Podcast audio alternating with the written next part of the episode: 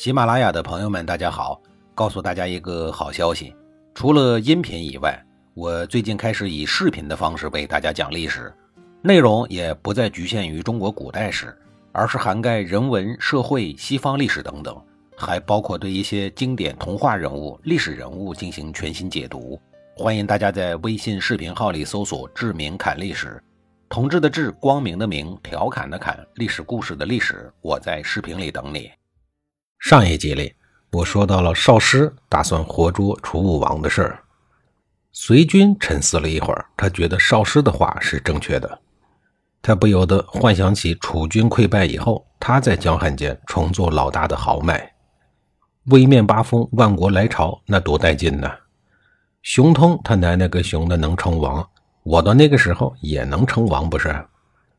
在速战速决这一理论的指导下。隋国把全部的家当押了上去，在宿齐，也就是湖北应城这个地方，与楚军展开了肉搏战。事与愿违，隋国的军队很不经打，一触即崩溃了。少师没抓住楚武王，自己反倒被楚军给活捉了去。楚军战斗力太强了，隋军傻眼了。事实证明，少师不过是鼠目寸光的一介武夫。不对，是一介粗人。隋军随后仓皇逃进了国都大本营，派人叫来了季梁，说：“烦劳贤大夫，您再去楚营一趟吧。咱承认他是老大地位得了。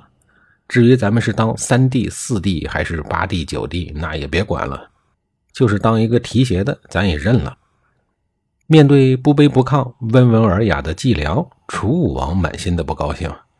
你是来求和的，又不是来喝酒的，竟然还敢这么硬气！三个字不答应。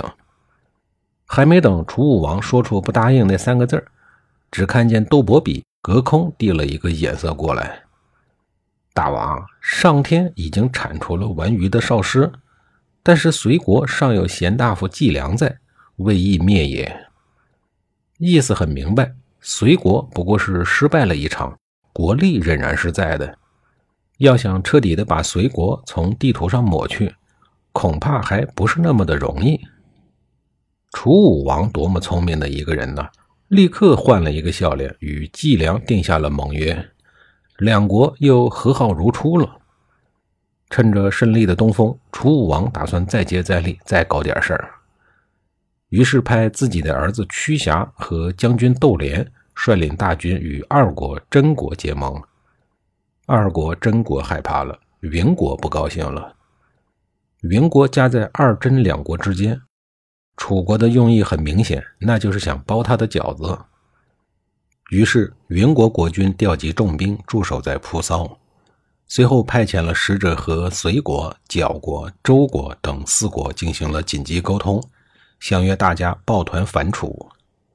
屈瑕担心兵力不足，就和窦连商议。向老爸楚武王请求援兵。窦连分析道：“云军据城而守，又寄希望于外援，必无斗志。只要我们敢于战斗，必能取胜。当年商朝几十万人就败于四万多人的周军，可见战胜敌人在于团结，而不在于人多。为京之计，只需速战速决，战胜了云国，其他四国必然会退缩。”屈瑕还是不放心，说。不如我们占卜上一卦，他想再看一看老天爷的意思。窦莲哈哈一笑说：“我心爱的公子大人啊，所谓占卜，不过是因为有了疑虑。难道我刚才说的还不明白吗？既然没有疑虑，为什么还要占卜？”屈霞说：“那就打。”窦莲说：“打。”事实正如窦莲所料，云军一触即溃。那四个国家听说领头的云国战败了。不约而同的，悉数又掉头回家了。就这样，楚国成功与二国真国武力结了盟。第二年，楚国就把目光盯住了角国。弹丸之国已敢对抗天威，还在楚国攻打云国的时候，角国就顺手牵羊，拐走了不少云国的军民。本来这些人都是楚国的俘虏，楚国的财产，那不打你，打谁呀？这次战争的主帅还是屈瑕，楚武王大概是想让儿子多多体验生活，将来好接他的班儿。缴国虽然小，可是缴国人固守城池，一个多月竟然还攻不下来，怎么办呢？屈瑕围着角城转了几圈以后，就有了主意。第二天，缴国的北山多了几十个砍柴的伙夫，这些人身上都背着不少的干粮，很显然他们是楚军的后勤供给兵。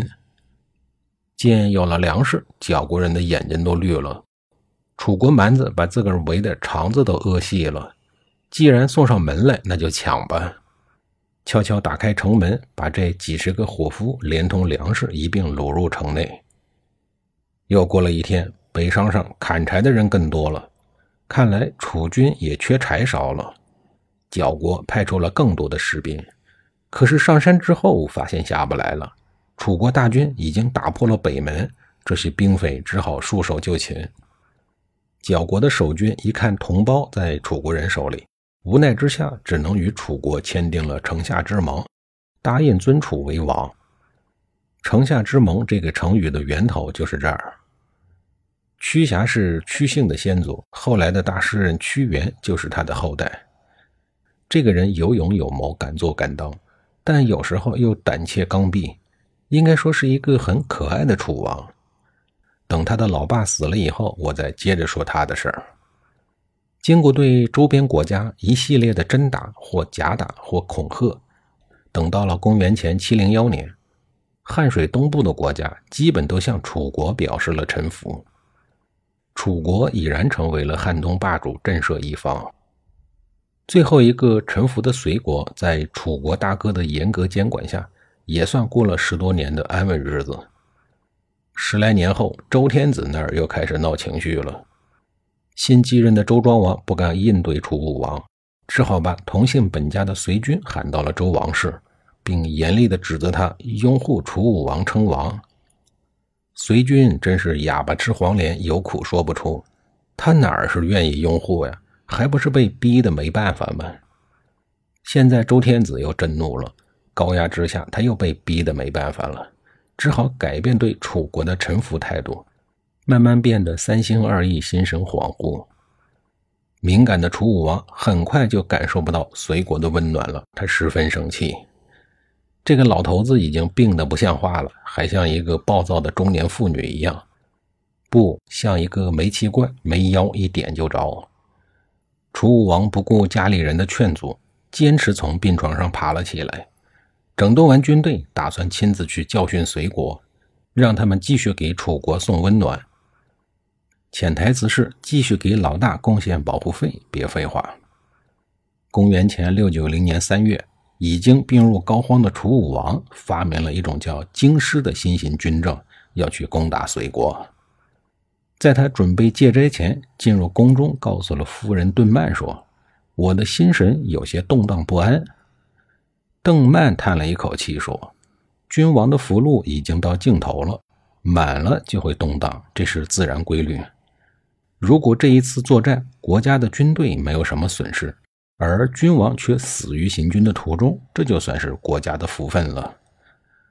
夫人都叹气了，不抱乐观态度了。楚武王还想继续打仗吗？下一集里我继续给您讲述。